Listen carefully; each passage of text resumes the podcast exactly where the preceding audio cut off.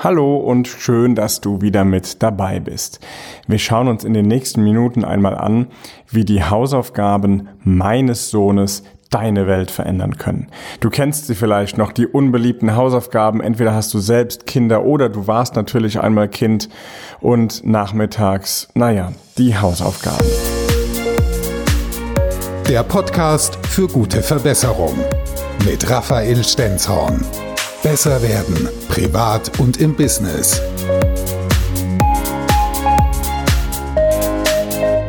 Mein Sohn, der sitzt mir gerade gegenüber und der ist halt dabei, gerade seine Hausaufgaben zu erledigen. Und wie so oft wird er gleich zu mir kommen und wird mich fragen, hey Papa, kannst du bitte meine Hausaufgaben kontrollieren? Und ich bin fest der Überzeugung, dass ich als Elternteil, als Vater jetzt genau zwei Möglichkeiten habe. Die eine Möglichkeit ist, dass ich ihn, naja, motiviere und ihn dazu bringe, dass er seinen Fokus auf die positiven Dinge legt. Oder eben, ich habe die Möglichkeit, ihn zu demotivieren und dafür zu sorgen, dass er vielleicht in Zukunft den Fokus mehr auf die Fehler und Schwierigkeiten legt. Und deshalb wird es gleich so sein, wenn er fertig ist, dann werde ich ihn losschicken und werde sagen, ja, ich kontrolliere gerne deine Hausaufgaben, aber bitte geh mir doch erstmal aus deinem Mäppchen einen grünen Stift holen. Und mit diesem grünen Stift hake ich dann alle die Aufgaben ab, die er richtig gelöst hat. Und einige wenige Aufgaben bekommen dann vielleicht keinen grünen Haken, weil er da nochmal nachbessern oder verbessern muss. Und ganz wichtig finde ich, dass wir nicht mit dem roten Stift nur die Stellen markieren, die eben falsch sind, denn genau dann legt er ja den Fokus und auch ich lege dann den Fokus nur auf die negativen Dinge, auf die Dinge, die er nicht gut gemacht hat. Und das ist doch meine Verantwortung als Elternteil, meinem Kind mit auf den Weg zu geben, konzentriere dich stets auf das, was gut funktioniert hat, auf die guten Dinge, auf das, was du gut kannst und gut gemacht hast. Und dann schau natürlich auch dahin, was eben nicht so gut funktioniert hat. Darüber muss auch gesprochen werden. Und das kann ich auch vergleichen mit einer Firma. Also nicht nur als Elternteil habe ich die Verantwortung, sondern ich bin auch der festen Überzeugung, als Führungskraft habe ich die Verantwortung dafür zu sorgen, dass meine Mitarbeiterinnen und Mitarbeiter stets den Fokus auf die Dinge legen, die sie gut gemacht haben, die gut funktionieren und die sie einfach weitergebracht haben. Natürlich ist es wichtig, dass wir auch über die Dinge sprechen, die noch nicht so gut funktionieren. Abläufe, die nicht gut laufen oder auch Fehler, die einfach nicht mehr passieren sollen. Ich habe in meiner Firma eine Grundregel, die heißt, du bist herzlich eingeladen, Fehler zu machen. Aber bitte nur einmal diesen einen Fehler. Und wenn du daraus gelernt hast, dann mach den Fehler nicht noch einmal genau so, wie du ihn schon mal gemacht hast, sondern wenn, dann mach ihn bitte anders. Also lerne draus und werde besser in dem, was du tust.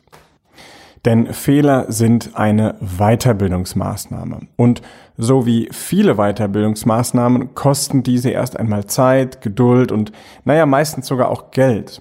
Doch aus der Lernpsychologie wissen wir doch, dass wir nur 20 Prozent von dem behalten, was uns irgendjemand erklärt. Aber wir können 90 Prozent von dem gut behalten, von dem, was wir selbst tun. Und somit sind Fehler etwas sehr, sehr Wertvolles. Vorausgesetzt natürlich, dass aus den Fehlern auch gelernt wird. Und um auf meinen Sohn zurückzukommen, wie will der denn aus seinen Fehlern lernen? Wenn Fehler ihn erstmal nur frustrieren. Er hat seine Hausaufgaben gemacht, er hat sich Mühe gegeben und jetzt komme ich mit einem Rotstift und mache bam, bam, bam, bam, bam, da ist falsch, da ist falsch, da ist falsch. Naja, ich kann ihm doch erstmal zeigen, hey cool, guck mal, da ist der grüne Stift und hier der grüne Haken, da der grüne Haken, da der grüne Haken und hier, da schaust du bitte nochmal, da ist noch nicht alles so 100% richtig, da kannst du nochmal ja nachbessern. In der Schule werden wir leider viel zu sehr dazu geformt, uns auf die negativen Dinge zu konzentrieren, statt uns auf die positiven Dinge zu konzentrieren. Und als ich dieses Muster vor einigen Jahren bei mir erkannt habe, da war ich wirklich erschrocken und ich habe mich dazu entschieden, das sofort zu ändern. Und naja, natürlich hat das nicht so einfach geklappt. Was mir aber dann doch sehr schnell geholfen hat, das war, dass ich jeden Abend drei Dinge aufgeschrieben habe, die ich an dem Tag einfach richtig gut gemacht habe. Und das können auch ganz einfache Dinge sein. Also ich habe zum Beispiel aufgeschrieben, dass ich ein erfolgreiches Telefonat geführt habe oder ähnliches. Das waren ganz einfache Sachen.